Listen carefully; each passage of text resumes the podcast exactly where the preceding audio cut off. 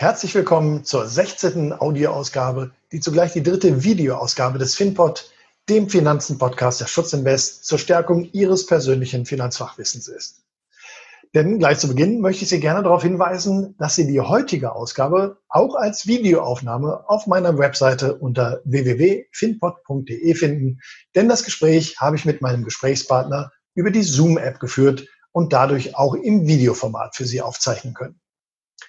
Zum Thema Corona-Krise, Börseneinbruch, massiv steigende Staatsverschuldung. Das alles sind sicher mehr als genug Gründe für eine neue FinPod-Folge.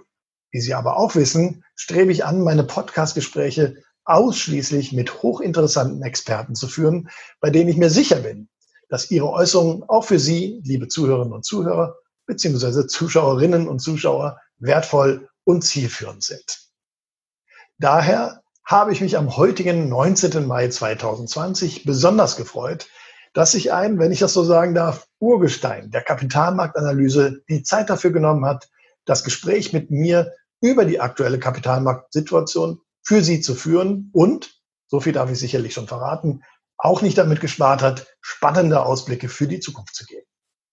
Ich selber habe ihn vor gut 20 Jahren durch seine Interviews, Kommentare und Kolumnen kennen und vor allem schätzen gelernt.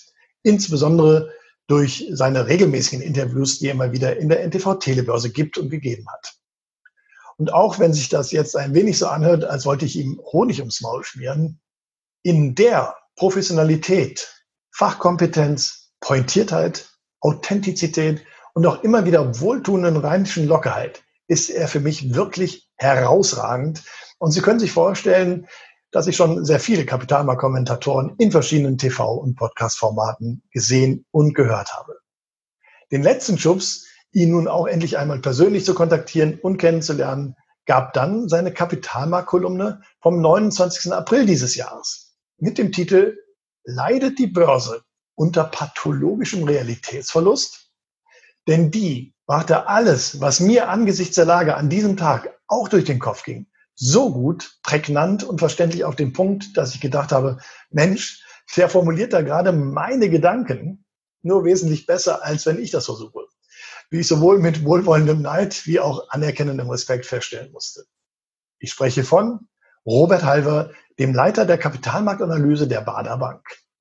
Aufgewachsen auf einem rheinischen Bauernhof, studierte er Betriebswirtschaftslehre in Trier und begann seinen beruflichen Werdegang zunächst als Wertpapieranalyst bei der Sparkasse Essen.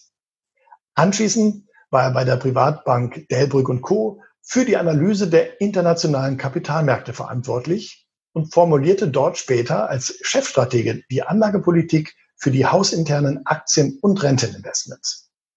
2001 wechselte Robert Halver als Direktor zur Schweizer Privatbank Fontobel, wo er unter anderem für die Anlagestrategie für Fontobel in Deutschland verantwortlich war. Seit 2008 ist der Halver nun bei der Bader Bank AG in Frankfurt tätig und dort als Leiter der Kapitalmarktanalyse für die Einschätzung der internationalen Finanzmärkte zuständig.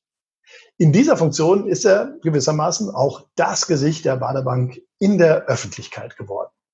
Und damit begrüße ich ganz herzlich Herrn Robert Halver, Leiter Kapitalmarktstrategie der Bader Bank und ich habe ja gerade, äh, Herr Halber, ein bisschen Ihre Vita beleuchtet in der Einleitung. Jetzt würde mich interessieren, wie ist es dazu gekommen? Wie hat sich Ihr Weg dahin entwickelt? Waren Sie irgendwie vorgeprägt, elterlich vom Elternhaus oder wie kam das Interesse für diese Themen auf? Und ja, wie dann auch die Prominenz, die Sie inzwischen haben, durch Ihre fundierten Analysen und, wenn ich so sagen darf, auch durch Ihre knackigen Kommentare. Herr Kriegelow, ich danke für dieses Interview. Ich freue mich, bei Ihnen zu sein zu dürfen. Ja, wie kommt man dahin? Ähm, ich würde es, ja, ich würde es so formulieren wie die Jungfrau zum Kind, würde man fast sagen. Das ist nicht geplant gewesen. Ich komme von einem rheinischen Bauernhof. Da hat man mit Aktienkapitalmärkten nichts am Hut. Das muss man ganz ehrlich sagen. Da geht man auf die Scholle, da wird gesät, geerntet, überhaupt nicht. Aber äh, nun war der Hof auch nicht besonders groß. Das heißt, hätte ohnehin keine große Zukunft gehabt. Aber ich habe mich auch nicht äh, unbedingt dafür interessiert es fing so an zur Kommunion. Im Rheinland katholisch geht man zur Kommunion und von unserem Grundstück aus konnte man immer in der Ferne das Kohlekraftwerk Weißweiler sehen. Das sagt jetzt den meisten wahrscheinlich nichts, aber das war ein immer noch, ein, immer noch ein großes Kohlekraftwerk und da hing immer ein, in großen Lettern ja, der Name von RWE. Und ich hatte mir immer schon als kleiner Junge gefragt, was heißt RWE? Und ähm, ich erinnere mich, dass eine durchaus aus dem bäuerlichen Milieu kommende Tante äh, meinte, Mensch, der Jung, soll man dem jetzt Geld geben zur Kommunion oder bekommt er einfach vielleicht mal ein paar RWE-Aktien? Ich habe ah. RWE-Aktien bekommen, was Aha. für meine Familie eine Sensation gewesen ich, ist. Ich habe damit nicht viel anfangen können. Ich hätte wahrscheinlich lieber dann doch äh, damals lieber die Carrera-Bahn oder die Märklin-Eisenbahn äh, bekommen. Aber ich habe RWE-Aktien bekommen und ähm, die sind jahrelang auch liegen geblieben. Da gab es Dividende, die wurde zugebucht. Ja, übrigens haben wir die damals über eine, die Sparkasse Sparkasse in Düren gekauft, ja. Äh, das heißt, ich habe immer eine starke Verbindung auch zum Sparkassensektor, aber bin auch bei anderen äh, Bankengruppen durchaus ja vertreten. Aber interessant war eben, dass man dann nachgemerkt hat, da ist ja noch was. Und man hat dann mal nachgerechnet als Student, ich habe dann studiert, mhm boah, was ist da hinzugekommen? Der Wertzuwachs war ja schon massiv. Die Dividenden, wenn man die mal aus, rausgerechnet hat, das war auch ganz toll. Und im Studium, ich hatte eigentlich immer vor, Steuerberater zu werden. Ach. Gott sei Dank nicht, weil ich bin im Grunde genommen äh, nicht der große Freund von, äh, von Verwaltungsvorschriften. Es war in den 80er Jahren die hohe Zeit eben auch der Reaganomics. Reagan war dran, Thatcher in England. Es war das Aufbegehren äh, der neuen Welt gegen die alte Welt. Ja, es kam die Marktwirtschaft, es kam der Aktienmarkt, es kam diese Entwicklung global Digitalisierung. Das hat Spaß gemacht. Ich habe auch meine Schwerpunkte entsprechend gewählt. Ja, da war man drin. Ich habe dann ein Trainee-Programm gemacht anschließend äh, und bin dann äh, über verschiedene Stationen, über von Tobel, vorher Delbrück, dann äh, bei der Baderbank äh, gelandet. Und da ist man eben drin. Das ist auch genau das, was ich gerne machen möchte. Die Kapitalmarktanalyse, die mhm. Kombination von Marktfragen, genauso wie mit Politik, die große Politik. Wer wollte bestreiten, dass das heute nicht ein entscheidendes äh, Thema ist. Ja, und Medien, da kommt man man auch durch Zufall hin. 96 durch Zufall bin ich mal von NTV gefragt ob ich das auch machen möchte. Ich erinnere mich ja ganz genau. Ich habe sofort Nein gesagt. Ich hätte wahrscheinlich dann, ich hatte wirklich äh, Angst davor und äh, meine Frau sagte aber, Mensch, Robert, mach das doch einmal, kannst doch machen. Dich kennt doch keiner. Wenn mhm. du versagst, wenn es nicht klappt, Schwamm drüber, die Lebenserfahrung hast du dann gemacht. Ich habe es dann gemacht. Ähm, allerdings hat mich ein damals bekannter Moderator nicht zum eigentlich ein Thema befragt, nämlich japanische Aktienmarkt, sondern zu den Quartalzahlen von Billfinger und Berger das live, ja, morgens für NTV. Ich habe es wohl ganz gut, ganz gut verpacken können, habe ich gut rausgeritten und irgendwann ist man drin. Irgendwann ist man drin. Der hilft auch ein bisschen die rheinische Schnauze, eine gewisse Meinungsstärke und natürlich, was auch wichtig ist, und das ist ein großer, großer Vorzug natürlich meines Arbeitgebers, der Baderbank. Hier kann man noch das sagen, was man sagen möchte. Also Meinungsstärke ist hier auch gerne gesehen und das macht natürlich Spaß. Das heißt, was man von mir hört, ist immer meine Meinung und das, was ich sage, so lege ich auch mein eigenes Geld an. Ah, sehr gut. Das heißt, ähm, wenn jetzt äh, möglicherweise, Friedhelm Busch war es, glaube ich, damals, sie nicht äh, aufs Glatteis geführt hätte, wäre es vielleicht anders gekommen? Ja, sagen wir so, zumindest ein Hoch beim nächsten Bier, das ich trinke oder Glas Wein, ein Hoch auf Friedhelm Busch. Sicherlich war das so ein bisschen einschneidend. Ja, das, man hält ja immer an solchen Dingen auch fest. Das ist auch im Kopf drin. Wann hat das Ganze begonnen? Aber glauben Sie mir, ich habe gezittert wie Espenlaub. Ich habe Angst gehabt ohne Ende. War das denn äh, eigentlich an dem Thema, war das Absicht von ihm oder war er nicht gut vorbereitet? Ah, ich glaube, er hat das locker gesehen. Ne? Wollen wir noch testen, ob der junge Mann Stress äh, erprobt ist und so weiter. Ja, einfach, nee, damals war Bild für einen Berger sicherlich wichtiger. Japanischer Aktienmarkt. Äh, ja, hat er vorhin Thema sich auserkoren, damit ich überhaupt bereit war, da hinzukommen. Man okay. kann sich vorstellen, ich war vorbereitet, ich kannte ja. alles über Japan, ja, ja, was immer ganz schlecht ist, wenn man zu vorbereiteten Interviews äh, geht, dann ist man nicht frei. Ja, sehr gut. Äh, dann kam diese, die, dieses Interesse dann spätestens im Studium dann zur Manifestation, würde ich mal so sagen. Und dann war ja, aber auch da für Sie schon im Studium, es geht in diese Richtung Kapitalmarktanalyse. Das ist ja auch in der Zeit nicht unbedingt selbstverständlich gewesen. Ja, ich meine, es war damals die hohe Zeit des japanischen Aktienmarkts. Damals konnte man mit jedem japanischen Optionsschein Geld verdienen. Ja, als Student braucht man Geld. Das war einfach super. Da ist ja fast alles aufgegangen, weil damals Japan, das war ja das Land, äh, wo man investieren musste. Der Aktienmarkt ist ja oben geschossen, haben leider dafür dafür später viel bezahlen müssen, aber da hat man Geld verdient und da kommt man auch rein. Und ich hatte immer auch ein geschichtliches, politisches Interesse, auch Analyse und das war ideal, das zu kombinieren. Und das ist mein Traumberuf. Also wenn ich das, was ich im Augenblick nicht mache, nicht machen würde, ich glaube, da wird es schwierig. Ah, stark. Ist denn äh, das Bild, was man von Ihnen dann haben, ist zumindest auf der privaten Kapitalanlageseite, das eines Spekulanten oder eher eines Investors? Ähm, beides. Natürlich, äh, man legt regelmäßig an. Ich habe früh mit Aktiensparplänen angefangen. Das ist übrigens nach wie vor etwas Geniales und auch Banales sicherlich, aber es ist fantastisch, regelmäßig anzusparen. Sie können nicht verhindern, vermögend zu werden. So habe ich es auch für meinen Nachwuchs gemacht, trotz aller Krisen, die man dann hatte mit neuem Markt, mit Finanzkrise, mit Eurokrise, Immobilienkrise. Das zahlt sich nach wie vor aus, alleine schon mit den äh, Dividenden der Wiederanlage. Und natürlich darf man auch mal spekulieren, darf man auch mal sagen, so, jetzt setze ich mal auf Rot oder Schwarz, aber ich mache es nie aus dem Bauch heraus und versuche es nicht aus dem Bauch heraus zu machen. Natürlich geht auch einiges nicht auf. Das wissen wir eben auch, aber langfristig äh, ansparen, das ist für mich immer so klar, weil man es am eigenen Leib ja spürt, dass es Sinn macht. Oder wenn Sie das Kindergeld äh, äh des eigenen Kindes eben anlegen, ja, es ist faszinierend zu sehen, was passiert. Obwohl meine, äh, meine Tochter, ich meine, sie hat drei Krisen mitgemacht, den neuen Markt, die Immobilienkrise, die Eurokrise, ja. Äh, trotzdem war sie dick im Plus. Einfach weil dieses, dieses Hin und Her, also das ist absolut toll. Also wenn man, wenn jeder Deutsche das so machen würde, müsste man sich über Altersvorsorge keine Gedanken machen. Das ist eigentlich auch ein gutes Stichwort mit Blick auf die aktuelle Krise. Da will ich auch gleich noch mal kurz darauf äh, zu sprechen kommen. Aber die, weil Sie jetzt das gerade ansprechen, das auch ein äh, Anliegen ist, was mir sehr am Herzen liegt, wenn jeder Deutsche das machen würde. Das ist ja nun nicht der Fall. Äh, wir gelten zumindest in der überwiegenden Mehrheit noch als sogenannte Aktienmuffel. Äh, und meine, in Anführungszeichen, einzige Erklärung ist die, dass das eben keine Themen sind, die in der Schule gelehrt werden. Ja, da, da gibt es kein Fach, wo, wo solches Grundwissen auch nur vermittelt werden würde. Ich selber habe mal versucht, mich da anzubieten, ehrenamtlich selbstverständlich. Äh, das, war, glaube ich, von vornherein zum Scheitern verurteilt. Aber sehen Sie auch sehen Sie darin den Hauptgrund, äh, einfach, dass das Wissen nicht vorhanden ist um diese eigentlich ja simplen Erkenntnisse? Oder woran könnte es noch liegen, dass wir Deutschen solche sogenannten Aktienmuffel sind?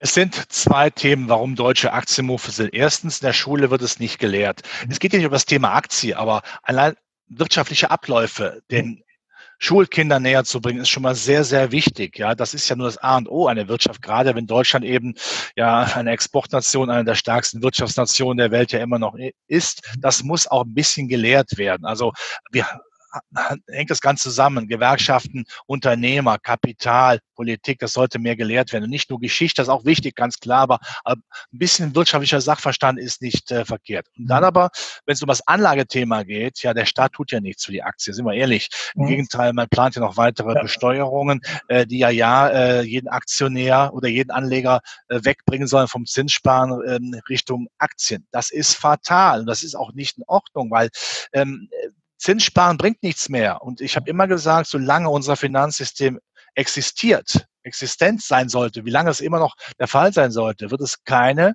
vernünftigen Zinsen mehr geben können. Das erleben wir ja gerade in der Corona-Krise. Wir machen so viel Schulden. Wer soll die Schulden noch jemals bezahlen zu vernünftigen äh, Zinsen? Deshalb ist wichtig, dass man eine Alternative hat. Ja. Der Weltspartag, früher bei Sparkassen oder bei anderen Banken, Volksbanken oder bei Geschäftsbanken immer ein Feiertag, dann heute muss man sagen, eher der Toten Sonntag, oder? Der, zumindest der Volkstrauertag. Es bringt ja nichts mehr. Also muss man umswitchen, muss man umschalten auf eine Anlage, Anlageform. Das ist für mich die Aktie in regelmäßigen Ansparplänen. Und dafür soll der Staat eben auch da sein, sagen, passt mal auf, liebe Bundesbürger aus eurem Steuerbrutto, könnt ihr einen gewissen Teil anlegen, und später bei der Verwertung ist es auch steuerfrei, damit es sich lohnt. Und der Staat macht ja auch Vorteil dadurch. Denn er muss später eben nicht so viel Sozialleistungen zahlen. So ist es nun mal, wenn man weiterhin nur Zins spart und eben logischerweise nach Inflation bei negativen Renditen ja verliert an Vermögen. Das ist das Problem. Wenn ich mir vor Augen führe, dass ja 30 Prozent der in München lebenden Arbeitnehmerinnen und Arbeitnehmer heute ja, wir reden von München. Wir reden nicht äh, von einer schwierigen äh, Stadt mit schwieriger Wirtschaft, sondern von München.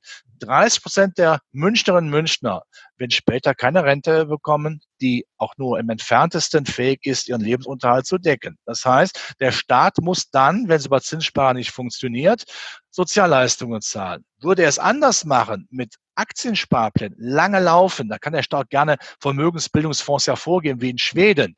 Mhm. Natürlich bitte nicht noch mehr Staatspapiere, das nicht. Nein, keine Anleihen mehr, äh, sondern Aktien, aber die mit hohem Dividendengehalt ausgestattet sind, ja, äh, das durchaus auch mindestens europäisch, ja, wenn nicht sogar weltweit, damit später mehr übrig bleibt. Und denn das, das ist ganz klar. Ich habe auch gerade hier eine Grafik offen äh, für, für, für ein morgiges Webinar. Äh, wenn man sieht, was aus 25 Euro über 20 Jahre wird, Es ist faszinierend mit Wiederanlage. Wenn der Staat das nicht fördert, das ist fatal und das bringt uns überhaupt nicht weiter. Man muss umdenken, alte Anlagezöpfe abschneiden und vor allen Dingen äh, einer gewissen Tendenz, die wir leider im Augenblick erleben, Neosozialismus, den braucht kein Mensch. Haben Sie äh, Kontakte in der Politik, dass Sie beurteilen können, ob auch diese Denke ja nicht, äh, irgendwo wird sie auch existieren. Es gibt sicherlich Parteien, die dafür eher prädestiniert sind als andere. Aber dass es da ernsthafte Bemühungen ja. gibt? Oder braucht der Staat wiederum die in Anführungszeichen klassische Altersvorsorge der deutschen Lebens- und Rentenversicherer, die zu 85 Prozent und mehr in Schuldtiteln, nämlich in Staatstiteln investiert sind und vielleicht nur zu je fünf Prozent in äh, Wertpapieren, in Beteiligungen und in Immobilien? Ich kann natürlich, ich, hab, ich kann natürlich auch die Politiker verstehen. Zunächst einmal, sie denken natürlich, der neue Markt ist zusammengebrochen. Ja, das hat ihnen vielleicht auch nicht unbedingt äh, dann äh, die Wiederwahl gerettet. Das war ja auch durchaus vielleicht negativ. Nur, ich verlange natürlich von der Politik, dass sie über den Tellerrand hinausschaut. Natürlich habe ich Kontakt auch zur Politik und natürlich gibt es da auch äh, Politiker, Politikerinnen und Politiker, die das Thema durchaus sehr positiv aufnehmen. Es gibt ja vielleicht sogar einen äh, Kandidaten für CDU-Vorsitz, der das Thema äh, sicherlich etwas nach vorne brechen würde, was auch sinnvoll ist. Aber es müsste jeder machen, egal wer in den Volksparteien was zu sagen, auch in der SPD. Gut, da gibt es auch Parteien, äh, gut, da ist vielleicht Hopfen und Malz verloren. Aber äh, wichtig ist doch, dass man eine vernünftige Altersvorsorge hat und dass man vor allen Dingen deutsche Unternehmen, auch gerade aus der zweiten Reihe, die ja gut aufgestellt sind mit Industriepatenten, die Weltruf haben, warum sollte man diesem Produktivkapital nicht auch die Arbeitnehmerschaft teilhaben lassen? Das ist doch wichtig, dass man darüber nachdenkt. Natürlich kann man da noch Regelungen treffen, dass eben das Risiko einigermaßen äh, längerfristig auch gestreut ist. Dass man sagt, fünf Jahre vor der, vor einem Renten- oder Auszahlbeginn geht man langsam raus aus den Aktien. Das kann man ja alles hinbekommen, aber da müssen wir endlich mal rein. Warum muss es denn so sein, dass ausländische Investoren sich am deutschen Kapitalmarkt oder in Europa generell äh, gesund stoßen und wir Deutschen stehen daneben und meinen immer noch Zins sparen zu müssen? Noch einmal, der Staat muss für die aufmachen, muss hier frische Luft reinlassen. Und das ist, äh, das ist kein Neokapitalismus. Nein, das ist einfach ganz vernünftig. Das ist Ludwig Erhard. Wohlstand für alle. Bin sowieso der Meinung, man sollte eher Ludwig Erhard wiederbeleben, nicht Karl Marx.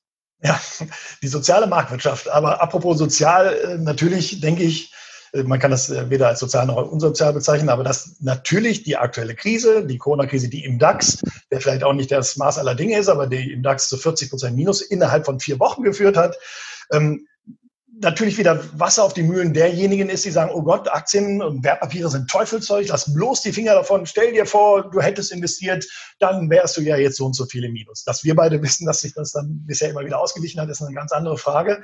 Aber ähm, Sehen Sie das eher jetzt als Chance im Sinne von, dass wahrscheinlich über Jahrzehnte dauernde Niedrigzinsen oder Negativzinsen dann doch zu einem Umdenken führen? Oder würden Sie es eher so einschätzen, dass jetzt so ein erneuter Schlag, von mir aus nach neuer Markt, nach Finanzkrise, jetzt die Corona-Krise, vielleicht den letzten dann sogar davon abhält, einzusteigen? Es gibt ja immer Schläge. Neuer Markt, wir haben es besprochen. Immobilienkrise, Finanzkrise, Eurokrise, ist Corona-Krise. Es gibt immer Schläge. Aber jetzt nehmen wir diese Corona-Krise, was ja wirklich ein besonders großer und schwarzer Schwan ist, weil es ja die erste große Krise ist, die nicht aus der politischen oder aus dem äh, finanzwirtschaftlichen kommt. Das ist ein Virus, eine Naturkatastrophe sozusagen. Ja, äh, sowas hat man vorher zumindest nicht in dem Ausmaß. Klar, und die Märkte wurden ja in sich zusammengeprügelt, aber es muss man ja immer beides sehen. Es ging massiv bergab, seitdem aber auch wieder deutlich nach oben. Natürlich bleibt das volatil schwankungsanfällig, weil wir noch nicht wissen, wann sind wir durch, wann kann man wieder die Wirtschaft komplett öffnen. Ähm, aber wenn man sich auch betrachtet, dass jede Krise, die wir gehabt haben, seit dem Zweiten Weltkrieg an Aktienmärkten, immer wieder überkompensiert wurde dass man immer wieder dann gut rausgekommen ist. Und dann muss man ja gerade, gerade wenn die Kurse eingebrochen sind, dann, dann muss man doch einsteigen. Äh, wer ein Porsche-Liebhaber ist, kauf den Porsche lieber für 150.000 oder für 100.000. Das ist doch genau dasselbe. Im Einkauf liegt der Gewinn. Ähm, zu unterstellen, jetzt geht die Welt unter, jetzt haben wir den Untergang, jetzt ist es vorbei. Ich kann mir gut vorstellen, dass natürlich der eine oder andere Bücherschreiber, Untergangsliteratur natürlich, dass die gerne gelesen wird. Stehen ja auf den Bestsellerlisten sehr weit vorne. Nur was bringt das denn für mich persönlich? Außer vielleicht einen Thrill zu haben, ja, dann gehe ich vielleicht eher ins Kino, ja, gehe ich, gucke ich mir Blockbuster aus Hollywood an, wo die Welt zusammenbricht. Das mag vielleicht das sein. Aber wir brauchen doch jetzt keine Untergangsbücher, die für mich persönlich doch nichts bringen. Wo stehe ich denn, wenn ich nichts angespart habe, wenn ich nur Zinspapiere habe? Was habe ich denn davon, wenn ich mit Freude jeden Tag auf den Unter, Untergang schaue und sage, naja, wann kommt er denn? Das bringt einem doch nichts. Und diejenigen, die jetzt auch sagen, dieses Coronavirus, das habe ich vielleicht teilweise gesehen, ja, die also jetzt das Coronavirus als nützlichen Idioten missbrauchen, um ihre Untergangsprophezeiungen ähm, äh, noch wahr wahrhaben zu lassen, dass sie wahr werden, was sie nicht tun werden, aber ihre zu retten. Ähm, nein, auch diese Krise wird natürlich die Menschheit über, übertreffen. Äh, und äh, natürlich haben wir Probleme. Das muss man sagen. Wir sind überschuldet. Wir haben viel zu viel billiges Geld. Wir haben äh, Fehlinvestitionen. Äh, Zombie-Unternehmen werden vielleicht auch im Leben unterhalten. Ja, das haben wir alles. Und die Probleme muss man klar benennen.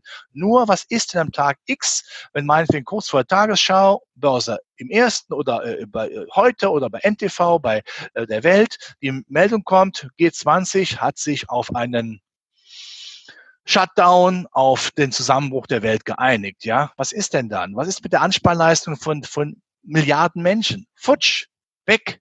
Mhm. Das ist doch nicht positiv. Sie, man macht mir auch nicht weiß, dass dann die Welt auf einmal wieder besser wird. Oder ähm, wenn Europa sich wieder Richtung Nationalstaaten bewegt. Natürlich haben wir in Europa Riesenprobleme, Stabilitätsprobleme, Wiederaufbaufonds, was Frau Lagarde macht, eine besonders ausgeprägte Geldbüllche-Taube, ist doch nicht gesund. Ich komme von der rheinischen Landwirtschaft. Ich habe Stabilitätsmuttermilch schon aufgenommen, als ich klein war. Das stört mich doch auch. Nur, was mache ich denn jetzt? Hau ich ein System so kaputt und sage, na ja, jetzt guck mal, was passiert. Was ist, wenn Bürgerkriege ausbrechen? Was ist, wenn geostrategische Konflikte ausbrechen? Genau deswegen. Was werden die Chinesen wohl sagen, wenn ihre Billionenvermögen an westlichen Staatspapieren im Grunde genommen Toilettenpapier sind, aber nur einlagig. Also wenn da kein Wert mehr dahinter ist, die werden sich bestimmt nicht freuen. Wie werden die kompensiert? Das sind alles Probleme, äh, die man dann schultern müsste. Dann lieber zu sagen, dann machen wir das Beste draus Heißt allerdings, wenn wir schon so viel Geld ausmachen, so viel Schulden machen,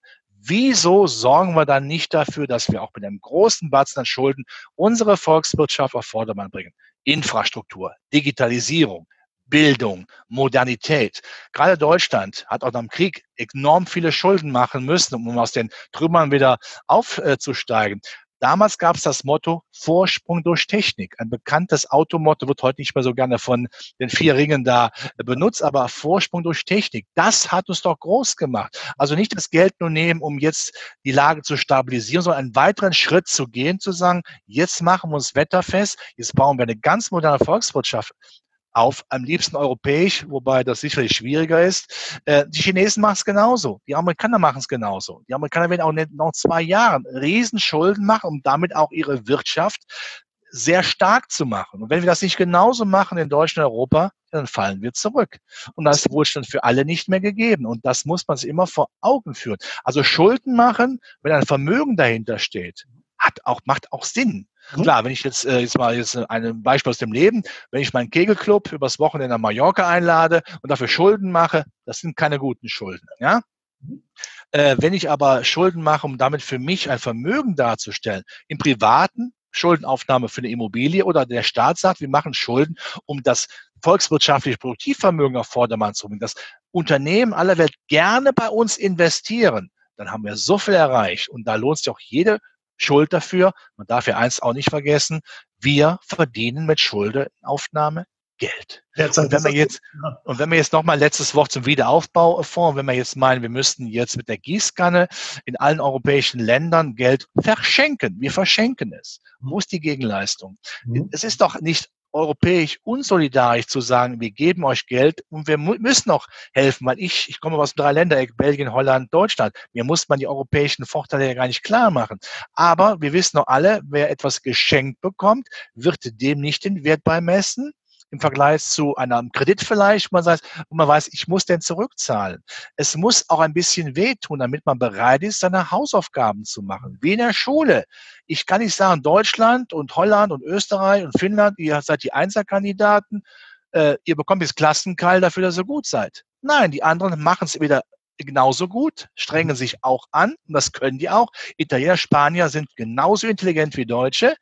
Äh, aber man kann nicht sagen, jetzt machen die Einserkandidaten, die schreiben jetzt aber bewusst schlechte Noten, damit sie nicht mehr hervorstechen. Das kann es nicht sein.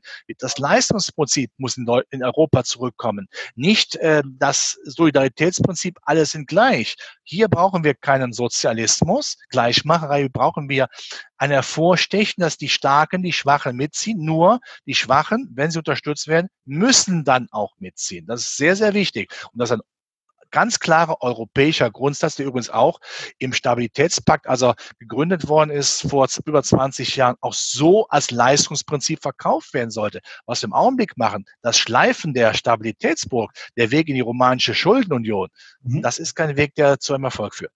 Wobei ich tatsächlich fast schon sagen würde, dass es eher ein Tropfen auf dem heißen Stein ist und eine Art von Solidaritätsbekundung in diesem Umfang, äh, um zu zeigen, hey, ja, wir sind bereit, auch etwas zu tun, ne, zu geben. In dem Sinne jetzt, ich glaube, Deutschland hat einen Anteil von 27 Prozent an den 500 Milliarden.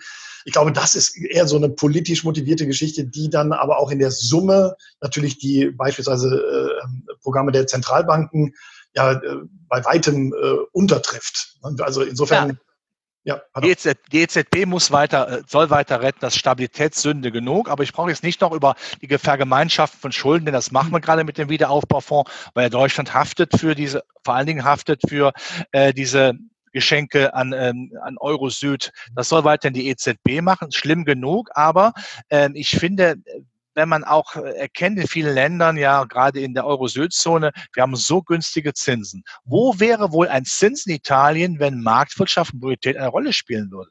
Da will ich gar nicht drüber nachdenken. Italien hätte größte Probleme, ähm, wirklich weiterhin über Wasser zu bleiben. Nochmal, europäische Solidarität ist für mich ganz wichtig. Ich möchte nicht, dass das zusammenfällt, denn das muss man auch denjenigen sagen, auch wieder Untergangspropheten, mhm. wenn wir zurück zur, zur Nationalstaatlichkeit bekommen. Wie will denn ein Deutschland, ein kleines Land im mhm. Vergleich zu China, Amerika denn mithalten? Das können wir gar nicht. Schon finanziell gar nicht. Und was immer sehr wichtig ist, Amerika schützt uns nicht mehr. Wir sind nicht mehr der Frontstaat zum Warschauer Pakt, ja, der dem man alles geben muss, damit wir auch ja äh, äh, dem bösen Ivan hat man früher gesagt, äh, Paroli bieten können.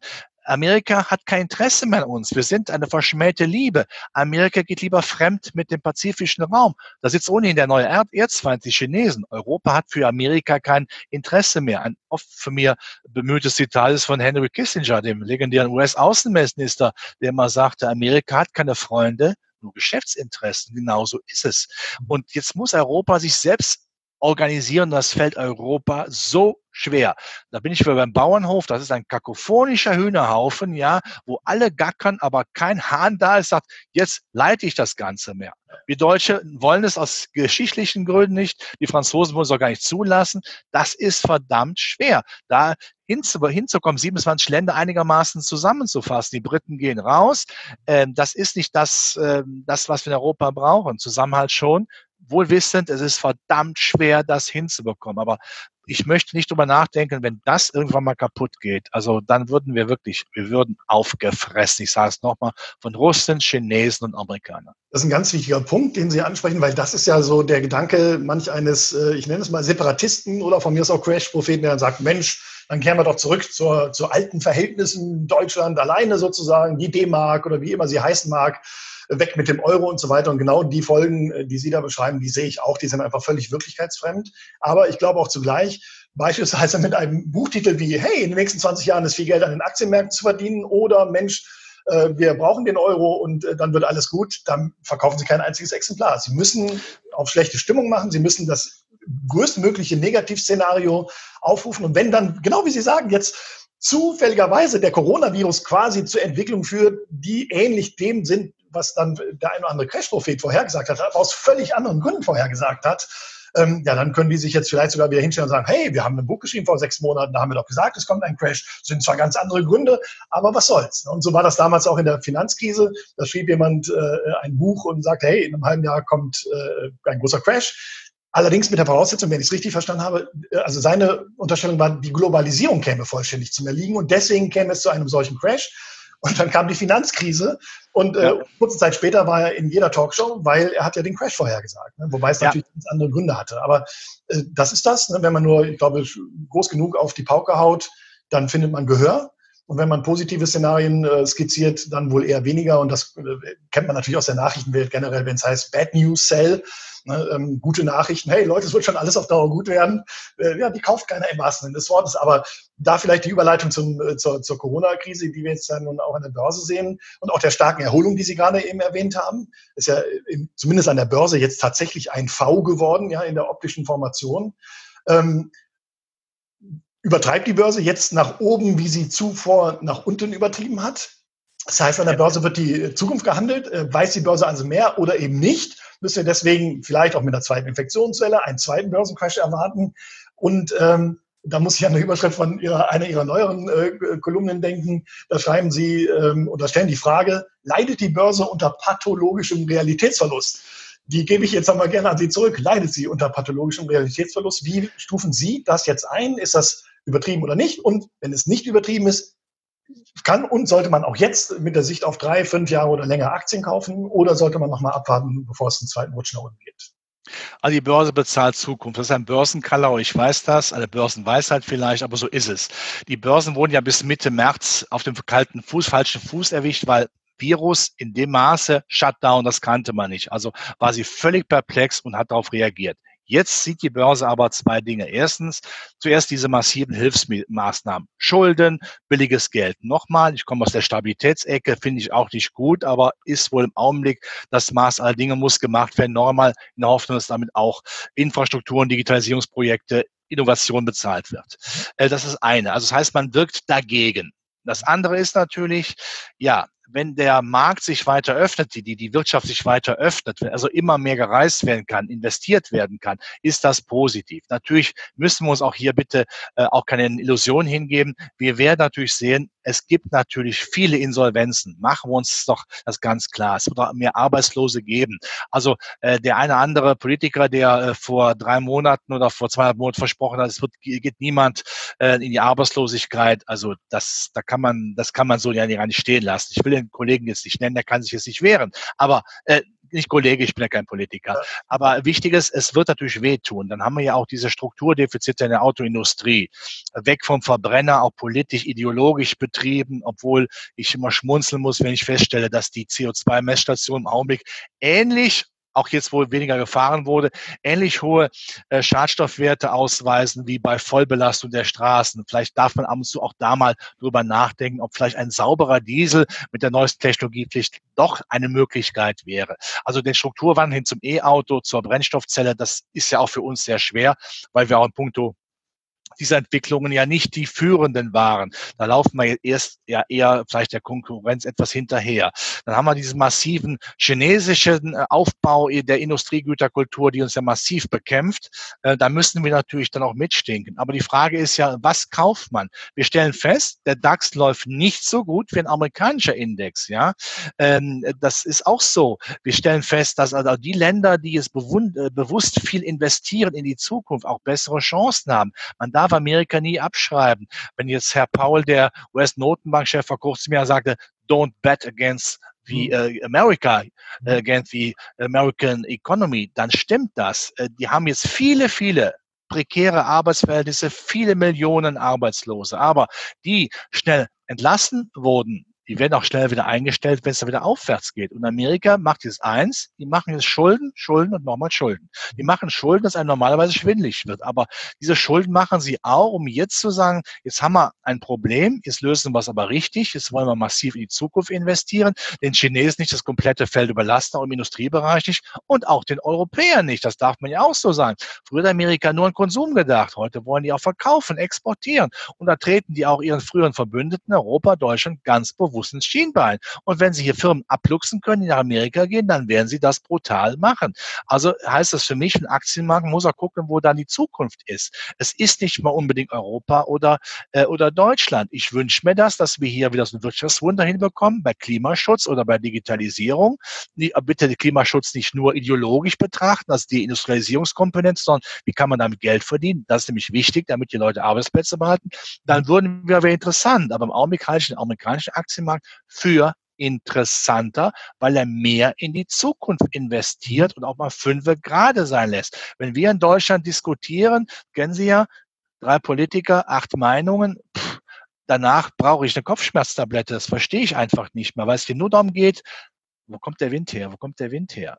Politiker müssen natürlich auch an eine Wiederwahl denken, das will ich keinem übel nehmen, aber Politiker müssen das Große und Ganze sehen. Wir haben am meisten zu verlieren in Deutschland. Wir waren die Wirtschaftsnation Nummer eins. Wir haben das Industriezeitalter beherrscht wie keine andere Nation. Also haben wir am meisten zu verlieren. Also müssen wir am meisten tun, dass wir da wieder hinkommen. Und da muss man nicht zu viel reden, da muss man nicht nur äh, verwalten, da muss man gestalten, nicht moderieren, sondern regieren. Das erwarte ich von jeder Regierung. Mhm. Aber dann damit zurück nochmal auf die Entwicklung am Aktienmarkt. Die war ja nun weltweit ähnlich stark in die Erholung, ähm, wenngleich ne, Amerika nicht so tief gefallen ist und sich ein bisschen stärker erholt hat. Nur noch knapp über, je nachdem, nach Tagesverlauf, äh, vielleicht auch plus minus null gerade ist. Ähm, war das nicht trotzdem zu stark? Also würde ich sagen, ja. das war ja.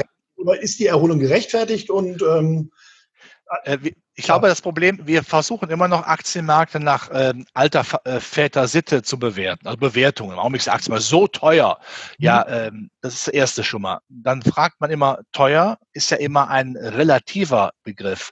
Teuer im Vergleich wozu? Genau. Historisch betrachtet Aktienmarkt, ja, teuer. Aber wie ist denn mit der größten Alternativanlageklassen im Rentenmarkt? Bei negativen Renditen kann ich gar kein KGV mehr auf den Rentenmarkt berechnen. Das kann ich gar nicht mehr. Da sind wir im Bereich, da kommt die Enterprise nicht hin, das Raumschiff Enterprise. Also muss ich auch sagen, wenn etwas besonders teuer ist, dann ist der Rentenmarkt. Da sagt aber kein Mensch was. Weil natürlich kein Finanzminister sagen würde, liebe Bundesbürger, bitte kaufen Sie keine Staatspapiere mehr. Das wird ja kein Finanzminister machen. Das wäre Nestbeschmutzung. Also muss man das auch anders sehen. Da haben wir das billige Geld, die mangelnde Alternative und der Versuch, die Wirtschaft kalt zu starten. Es ist sehr schnell gegangen klar, und wir werden auch sicherlich nochmal eine Phase haben, auch in diesem Jahr, wo es nochmal holpriger wird, wenn wir eben dann sehen, es gibt doch Insolvenzen, es gibt dann doch strukturelle Anpassungen, äh, die nicht mehr so funktionieren. Der Handelskrieg USA-China ist nicht tot. Wir haben Wahlkampf. Im November wird gewählt. Das wird die Aktienmärkte auch nochmal durcheinander wirbeln. Ich würde mich aber hier und heute festlegen und sagen, das Schlimmste haben wir gesehen. Da gehen wir nicht mehr drunter und die Märztiefs. Und man muss jetzt selektiver vorgehen. Man kauft also nicht mehr die Märkte platt. Ähm, übrigens, ähm, ich habe ja grundsätzlich nichts gegen ETFs, ja. Aber in Märkten, da mussten Sie natürlich jetzt mit dem Kopf schütteln, ist klar. Aber jetzt kommt, jetzt kommt. Kritisch. Also vielleicht sind Sie überrascht, dass ich ETF kritisch bin. Nee, nee, nee, ich, ich sag ja, okay, ja, kritisch müssten sie auch, ja, oh, nee, ist ja egal. Aber äh, wichtig ist natürlich, es gibt ja bei ETF und Fonds. Für einen Markt breit abzudenken, kann man das machen. Aber gerade in solchen Märkten jetzt, hm? wo wir feststellen, ich muss da jetzt nicht jedes faule Ei eines genau. Index in meinem Korb haben. Ganz Dann genau. nehme ich doch bitte über die Fonds, über gute Fondsmanager, doch bitte auch im Hightech-Bereich. Ich muss da nicht immer nur die, die, Big Five haben, auch wenn die gut gelaufen sind. Ja, Ich will vielleicht auch die, äh, die zukünftigen Big Five haben. Und dazu bezahle ich auch gern einen Fondsmanager. Ich muss ja für keine Fondsmanagementbude Werbung machen. Ich bin bei Handelsbank. Ja, ja. Ähm, ETFs, nochmal, Brot- und Buttergeschäft, nichts gegen zu sagen. Aber in Phasen, wo man dann äh, versucht, aus einem, ich sag mal, einen Index wie für eine Blumenwiese, ja, äh, da möchte ich die Röslein haben, nicht die Brennnesseln, ja. Also ich gehe nicht mehr im Rasenmäher drüber, sammle alles ein im, im, im Graskorb und habe alles drin. Nein, ich möchte nur die Blüten, die schönen Blüten, die, die Edelblumen haben, ja. Und dafür ist ein Fondsmanager dann ideal. Und das gilt für viele Bereiche, ja. Also das muss man auch sehr klar erkennen. Und dafür darf der Fondsmanager auch gerne etwas bekommen. Wir zahlen für alles Geld. Geld. Ich habe mir sagen lassen, auch ein Auto ist nicht umsonst. Ja, genau. Das ist ein Punkt, äh, das erlebe ich natürlich als Berater auch äh, sehr intensiv, die, die Kostendiskussionen grundsätzlich. Ähm, und genau das, was Sie sagen, also bei einem Autohändler würde man auch nie eine Marge in Frage stellen oder beim äh, Fleischverkäufer genauso. Also eigentlich in jedem anderen Geschäftszweig würde man das nicht in Frage stellen, ja. eine Leistung auch honoriert wird. Hier ist es so, aber ich bin völlig bei Ihnen, ähm, weil ich schon glaube, aus meiner halb subjektiven, weil natürlich meine Mannschaft betreffend, aber halb objektiv, weil es mehr als einer ist, Sicht äh, zu erkennen, dass die meisten ETF-Käufer gar nicht wissen, was sie da kaufen. Also natürlich, wenn ich jetzt einen DAX-ETF kaufe, weiß ich, ich kaufe ne, den DAX sozusagen, aber sie wissen nicht, was ist das zum Beispiel immanente Risiko des DAXes. Sie wissen in der Regel, nach meinen Gesprächen wohlgemerkt, das, da will ich jetzt keinen Absolutheitsanspruch drauf erheben, dass der DAX ein Risiko von über 70 Prozent hat hat im Sinne von, diese Schwankung hat er zweimal gehabt in den letzten 20 Jahren. Also jetzt nicht der 40 Prozent Rutsch, der aktuelle, sondern 2000 bis 2003, 2007 bis 2009. Ähm, und denken dann, Mensch, ich bin doch konservativ, weil ich kaufe ja den DAX oder den Eurostox oder den MSCI World oder was immer. Und da habe ich jetzt schon bemerkt, dass viele ein böses Erwachen hatten jetzt im Corona-Crash, als sie gemerkt haben, Moment mal, das von mir vermeintlich als mehr oder weniger sicher eingestufte DAX-Investment hat in vier Wochen 40 Prozent verloren. Äh, dann ja, können wir weiter philosophieren, dass im MSCI World mittlerweile, ich glaube, 60 Prozent US-Titel enthalten sind. Also wo ist dann noch die World im MSCI World? Ähm, und da bin ich auch vollkommen der Meinung, dass äh, gute Fondsmanager äh, und die gibt es, ja, auch, auch wenn man immer wieder liest, dass die meisten es nicht schaffen würden, den Index zu schlagen, aber dass gute Fondsmanager eben genau das nicht tun müssen. Sie müssen dann nicht den DAX kaufen, sie haben dann eben in solchen Phasen vielleicht keine Lufthansa als Beispiel drin äh, oder andere Werte, die dann besonders betroffen sind, können viel schneller reagieren, äh, als auch eine Indexzusammensetzung äh, sich ändert. Also da nochmal, ne, bin ich wirklich voll bei Ihnen. Aber ich glaube, das wird auch ein bisschen wieder ähm, ja, äh, unter den Teppich gekehrt, weil die stärkere Schlagzeile ist die, Mensch, das kostet ja nichts. Oder so. Ja, also, ja, also es, sagt ja, der Preis, weil das kostet nichts, da kostet was, dann nimm doch das, was nichts kostet. Und manchmal ja. ist eben so, was nichts kostet, ist auch nichts. Ja, also wie gesagt, also ETFs, ich finde das schon grundsätzlich ist nicht völlig verkehrt, dass man eine gewisse Basis hat, aber bitte auch immer sehr klar sehen, ähm, was etwas kostet, dafür möchte ich eine Gegenleistung haben. Wenn der Fondsmanager oder die Fondsmanagerin das bringt, ist das super. Das klappt auch nicht immer, aber man kann ja auch wechseln. Man ist ja nicht gezwungen, äh, bei der einen Fondsfirma zu bleiben, bei Fondsmanager X. Man kann ja zu Y wechseln, aber sehr entscheidend, das haben Sie gerade eben auch gesagt, im DAX, das würde ich gerne mal bekräftigen. Klar, eine Lufthansa, es gibt ja Zeiten wie jetzt, da hat sie Schwierigkeiten. Oder die Banken oder auch mal vielleicht die Versorger, die möchte ich da nicht mit dabei haben. Das ist wie bei der knubbeligen Verwandtschaft, die will man nicht jeden Tag sehen. Oft reicht nur Onkel Otto, Tante Erna. Aber wenn man alle sieht, ja, ähm, das ist auch nicht immer gut. So muss man es eben auch sehen. Aber durchaus auch ETFs als eine Basisabsicherung irgendwo schon, aber bitte auch äh, den Fondsmanager äh, sehen. Fondsmanager müssen wir jetzt auch nicht zu Halbgötter machen, wie Professor Brinkmann in der Schwarzwaldklinik früher. Nein, aber ähm, schon, dass man auch gut mich, aber auch dem Fondsmanager sagt, Mensch, jetzt ist deine Zeit, wenn du jetzt performst, dann bleibe ich auch bei dir. Ja, sehr gut. Dann aber nochmal, äh, um Sie ein bisschen festzunageln, den grundsätzlichen Optimismus habe ich rausgehört wenn Sie jetzt auf die Sicht, ja, sagen wir mal drei, fünf und zehn Jahre, den, den Aktienmarkt, nehmen wir es mal weltweit betrachten, würden Sie jetzt schon investieren? Würden Sie noch warten? Ähm, sehen Sie die Gefahr, dass selbst auf diese Zeiträume, drei, fünf und zehn Jahre, noch Verluste zu verzeichnen sind, äh, aufgrund der Corona-Krise? Alles, was noch kommt, wissen wir natürlich nicht, äh, oder zu verzeichnen sein werden? Oder sehen, würden Sie sagen, Mensch, mit der Sicht von drei, fünf oder zehn Jahren, wo immer ihr, äh, Ihrer Meinung nach auch der richtige Zeitraum dafür liegt, kann man eigentlich nichts verkehrt machen?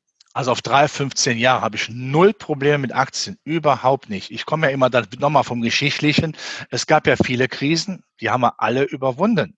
Sicherlich mit Methoden, wo man sagen muss, na ja, Überschuldung und billiges Geld, nochmal, das ist auch jetzt in der Theorie natürlich nicht zum Hurra schreien, aber ähm, es kommt ja am Ende darauf an, dass ich irgendwas draus gemacht habe.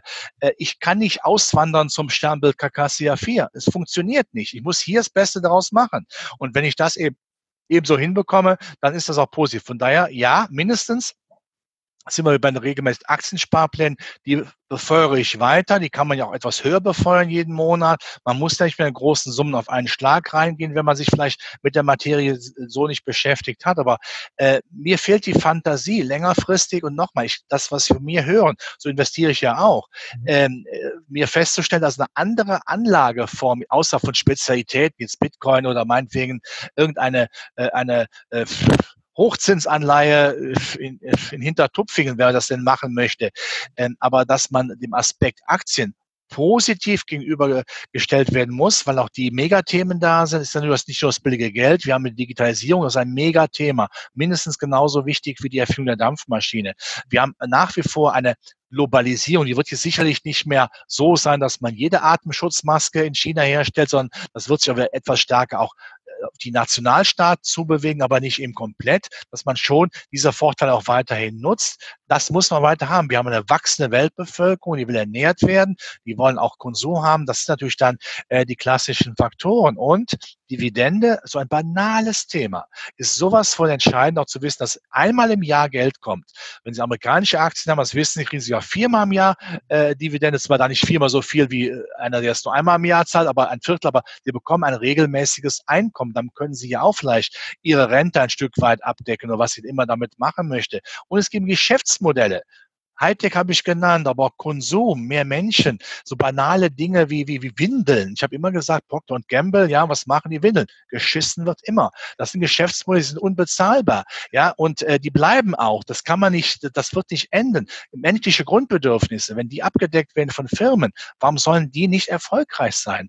Also das darf man eben nicht vergessen. Und diese Systemkritik, dass wir äh, einen bösen Kapitalismus haben, welches Land zahlt mehr Sozialleistungen als Deutschland? Welches Land hat mehr Regulierung als Deutschland? Das ist da kein Turbokapitalismus. England oder Amerika, da ist das eher der Fall, auch nicht bei uns, das darf man ja auch nicht sehen. Und nur weil Unternehmen mal Geld verdienen wollen, ist das kein äh, Anzeichen dafür, dass das böse Menschen sind. Die sollen investieren, gut Geld verdienen, damit sie auch Mitarbeiter beschäftigen können. Die sollen vernünftige Jobs haben, keine Straßenkehrerjobs, sondern vernünftige Jobs haben. Dafür muss alles dafür getan werden, dass eine Wirtschaft läuft. Jetzt bin ich wieder beim Thema soziale Marktwirtschaft. Zwischen Neokapitalismus und Neosozialismus treffen uns bitte auf die Mitte. So soziale Marktwirtschaft und sorgen auch dafür, dass Anleger mitmachen können im Aktienmarkt. Das ist für mich auch ein Aspekt des Staates, Sozialleistung zu sein, sozial zu sein, indem man für eine auskömmliche Altersvorsorge sorgt, das ist mit Aktien zu machen. Und drei, fünf, zehn Jahre mit Aktien habe ich kein Problem. Bleiben Sie im Aktienmarkt treu. Sie werden es alle nicht mehr leben. Sie können so alt werden wie, ich sag mal, wie Johannes Hester aus Methusalem. Sie werden nie mehr erleben, dass Zinsen attraktiv werden, weil unser System dann gesprengt würde. Die Schulden kann man nicht mehr tragen. Allein der Gedanke, dass wir in diesem Jahr wahrscheinlich weltweit 25 Billionen neue Schulden machen, unvorstellbar. Aber starke Aussage, danke dafür. Das ist ja in der Deutlichkeit auch nicht immer selbstverständlich. Ne? Oftmals wird um den heißen Brei herumgeredet. Und äh, wenn Sie jetzt Sozialismus erwähnen, wir haben es vorhin schon mal kurz angesprochen, dann denkt man natürlich auch an das Thema Staatsverschuldung und Vergemeinschaftung von äh, Staatsschulden. Und jetzt habe ich am Wochenende äh, dieses interessante äh, Dossier im Handelsblatt gelesen äh, zu dem Thema Schulden und Schuldenproblematiken.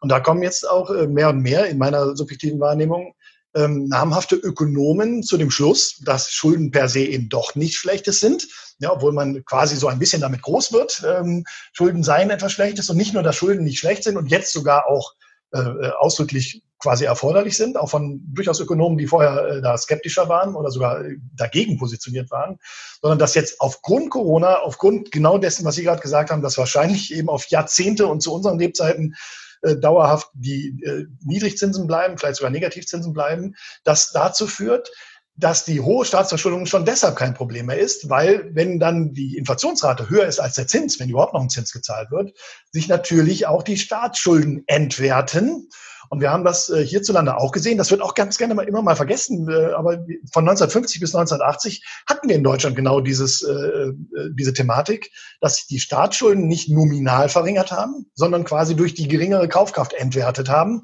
Und dann ging es wieder nach oben zu den aktuellen Ständen, die wir jetzt sehen. Also zurück zu dem Punkt dieser, dieser, dieses möglichen positiven Ausgangs sind Sie da, also eigentlich nehme ich schon aus Ihren Worten so wahr, auch der Meinung, dass die Schulden eher kein Problem sind, die auch diese gigantischen Summen, die Sie gerade genannt haben, weil die Zinssituation so ist, wie sie ist, wohlgemerkt?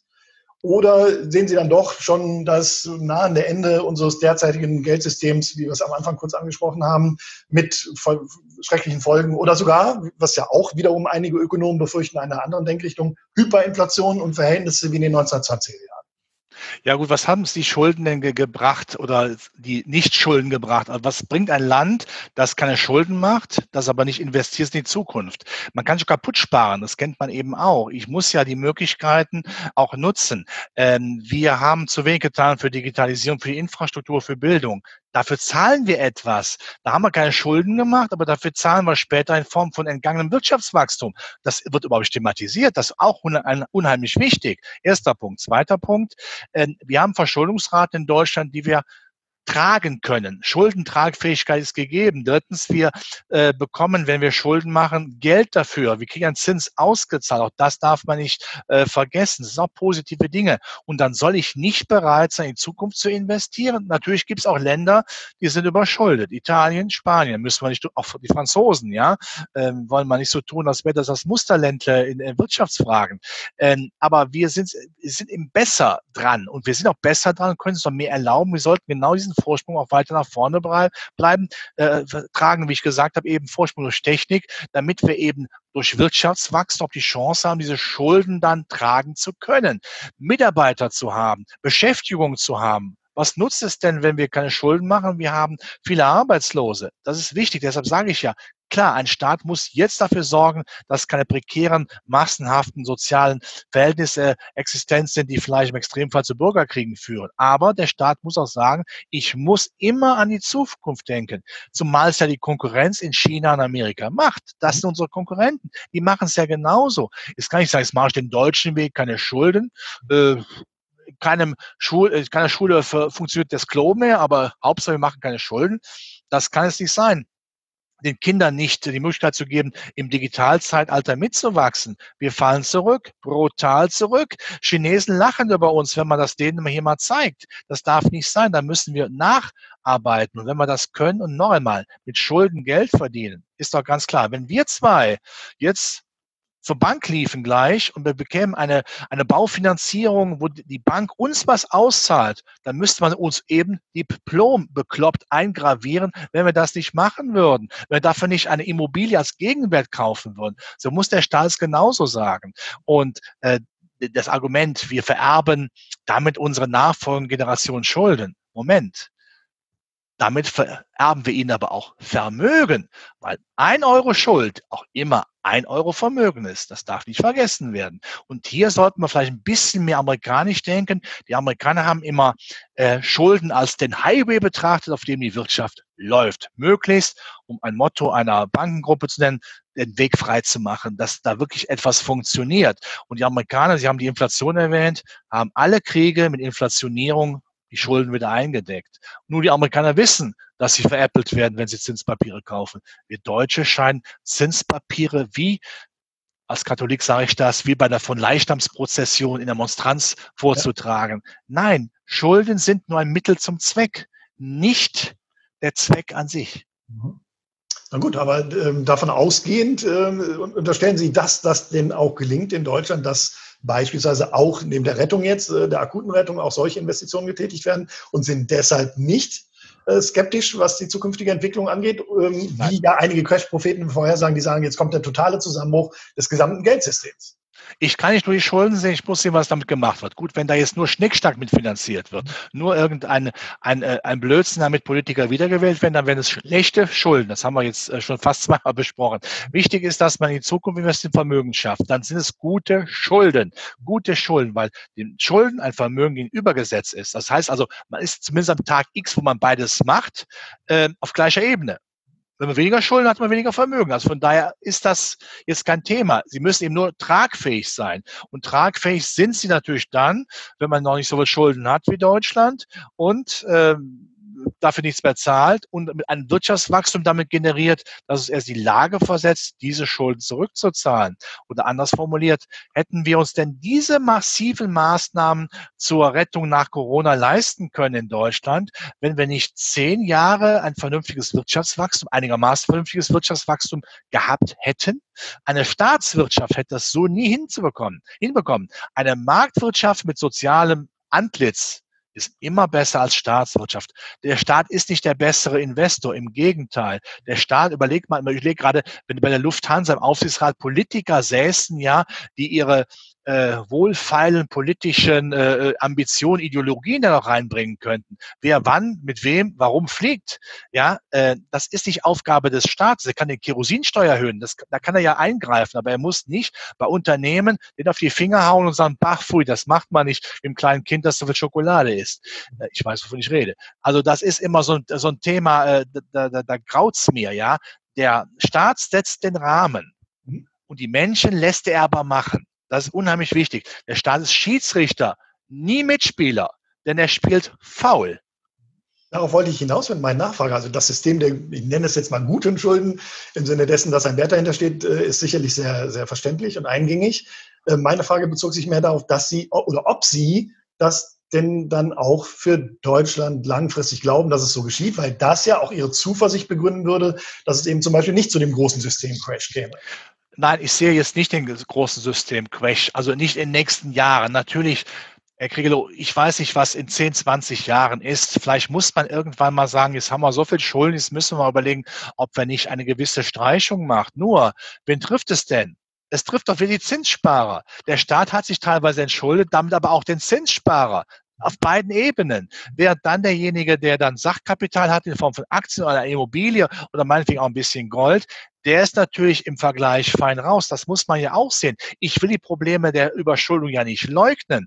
Nur solange man sie jetzt trägt und solange es dazu führt, dass es Wirtschaftswachstum gibt oder auch eine Innovation äh, in Unternehmen, die man dann in Form von Aktienkursgewinn auch für mich selbst oder Dividenden nutzen kann, dann labe ich mich daran. Wenn es eben so ist, ich kann ja ein System bemängeln, aber wenn das System mir im Grunde genommen, jetzt wenn man mal die letzten zehn Jahre mit auch trotzdem Krisen sieht oder einfach 20 Jahren im Durchschnitt immer gute Gewinne äh, bringt, dann kann ich sagen, finde ich aber nicht gut, dass wir Verschulden gemacht haben. Aber was ist ja die Alternative? Ich mhm. mache das Beste daraus. Ja, äh, ich bin 56, ich kann jeden Tag singen, man müsste noch mal 20 sein. Entschuldigung, das kriege ich nicht mehr hin. Ja, es sei denn, die Zeitmaschine wird doch noch erfunden. Ja.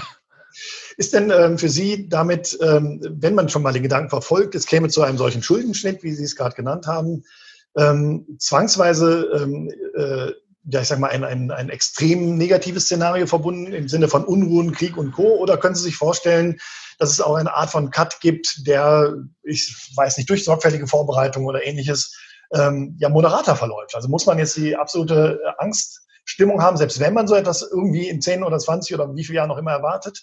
Oder könnte es vielleicht sogar sein, dass es einen halbwegs gelungenen Wechsel gibt, vielleicht auch, weil es ein, ein neues System von Geld gibt im Sinne von Vollgeld. Da gibt es ja auch verschiedene Theorien zu. Ähm, ja, endet, wenn ein solches System enden würde, würde es für Sie in einem großen Knall enden oder können Sie sich auch vorstellen, dass äh, das moderater verläuft? Also wenn man wenn es ja so einfach wäre, hätte man es doch schon gemacht. Hätte man es 2008 nach der Finanzkrise, nach der Pleite Lehman Bank doch gemacht weltweit. Motto, komm, setzen wir zusammen auf G20, was machen wir jetzt? Also, zurück auf Null, streichen wir es. Warum hat man es denn nicht gemacht? Man hat es nicht gemacht, weil durch damit überschuldete Länder wie Amerika mit einem Federstrich ihre Probleme einfach streichen und gläubiger Länder Chinesen, Japaner, Deutsche, die Staatsbürger haben, dann den Schaden tragen. Wie hätte man die kompensiert? Gar nicht. Hm. Überlegen Sie mal, äh, vielleicht Ihre Eltern oder Großeltern, was zumindest bei meinen Großeltern, das Ersparte war ein Zinspapier wäre futsch. Das tut dann weh. Ja. Und äh, Übergang, wenn so ein System dann nicht mehr tragbar ist. Das geht ja auch nicht am Schalter, meinetwegen freitags abends, wir machen einen Schuldenschnitt und montags morgens beginnt wieder alles. Nein, es gibt ja massive Reibereien. Wirtschaftliche Prozesse brechen zuerst mal ein. Ähm, hohe Arbeitslosigkeit. Man kann zwar sagen, da haben wir neues Geld, äh, die alten Schulden sind weg, die neuen kommen wieder, aber es gibt natürlich massive Friktionen, die auch wehtun. Längerfristig das muss man auch, wenn wir so weitermachen, kommen wir daran nicht vorbei.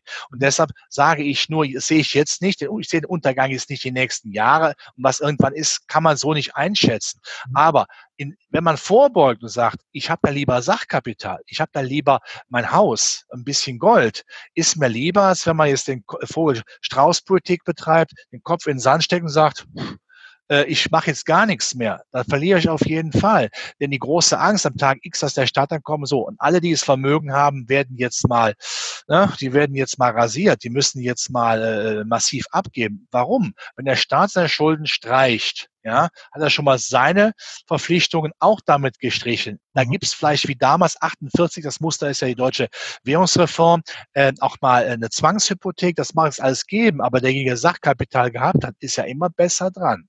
Das heißt, ich muss nicht permanent mit dem Untergang hausieren gehen, äh, sondern mich da, wenn er dann irgendwann kommt, vorbereiten, sowieso in Form von, äh, von Sachkapital, damit es dann für mich besser ausläuft. Aber ein Untergang jetzt so darzustellen, in Buchform, dass er kurz vor der Tür steht, ja, ähm, auch die Betreffenden, die dann solche Bücher geschrieben haben, denen geht es dann auch zunächst mal nicht gut.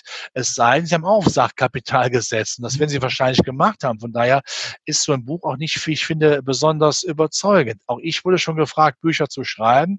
Und da habe ich gefragt, ja, wie muss das Buch denn aussehen? Ja, halt, was muss so aussehen? Sie müssen es ausbringen und unten muss Blut, Schweiß und Tränen rauslaufen. Das ist aber nicht mein Ansatz. Ich will eine Lösung haben, nicht jetzt einen Hollywood-Blockbuster schreiben, äh, wie schlimm alles ist. Nein, ich will nicht wissen, ich weiß, dass es schlimm ist, dass viele Dinge schlimm sind, aber ich möchte das Beste daraus machen. Und wenn es dann trotzdem passieren sollte, längerfristig, mit Sachkapital, möglichst auf der sicheren Seite sein, weil ich weiß, wir werden solche Verhältnisse wie der DDR nicht bekommen. Das haben wir Gott sei Dank als Deutsche ja gemerkt. Sozialismus äh, funktioniert nicht. Wir müssen dann doch die andere Variante, die Marktwirtschaft mit sozialem Antlitz machen. Und dann bin ich ja einigermaßen, einigermaßen vernünftig raus. Und also von daher, es muss es nicht Mord und Totschlag geben.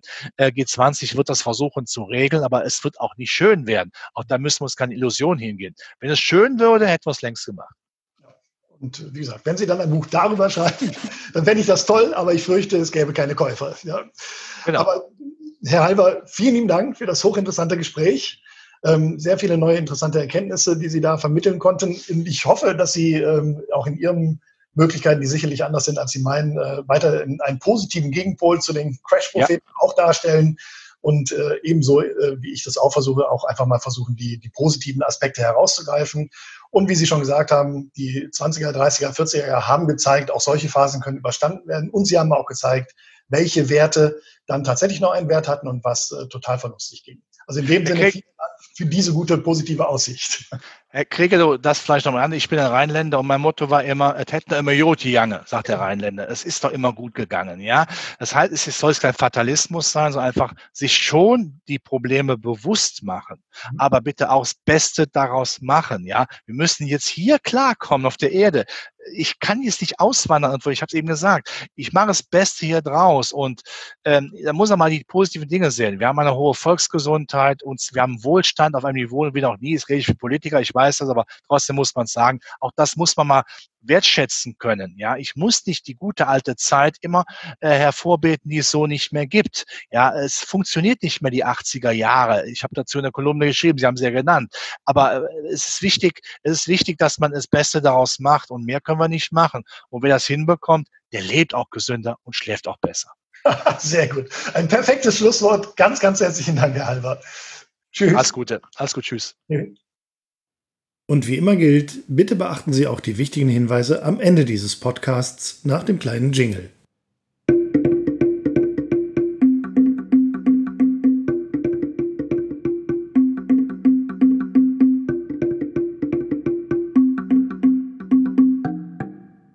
Nun noch einige wichtige Hinweise für Zuhörerinnen und Zuhörer des FinPods, des Podcasts der Schutzinvest.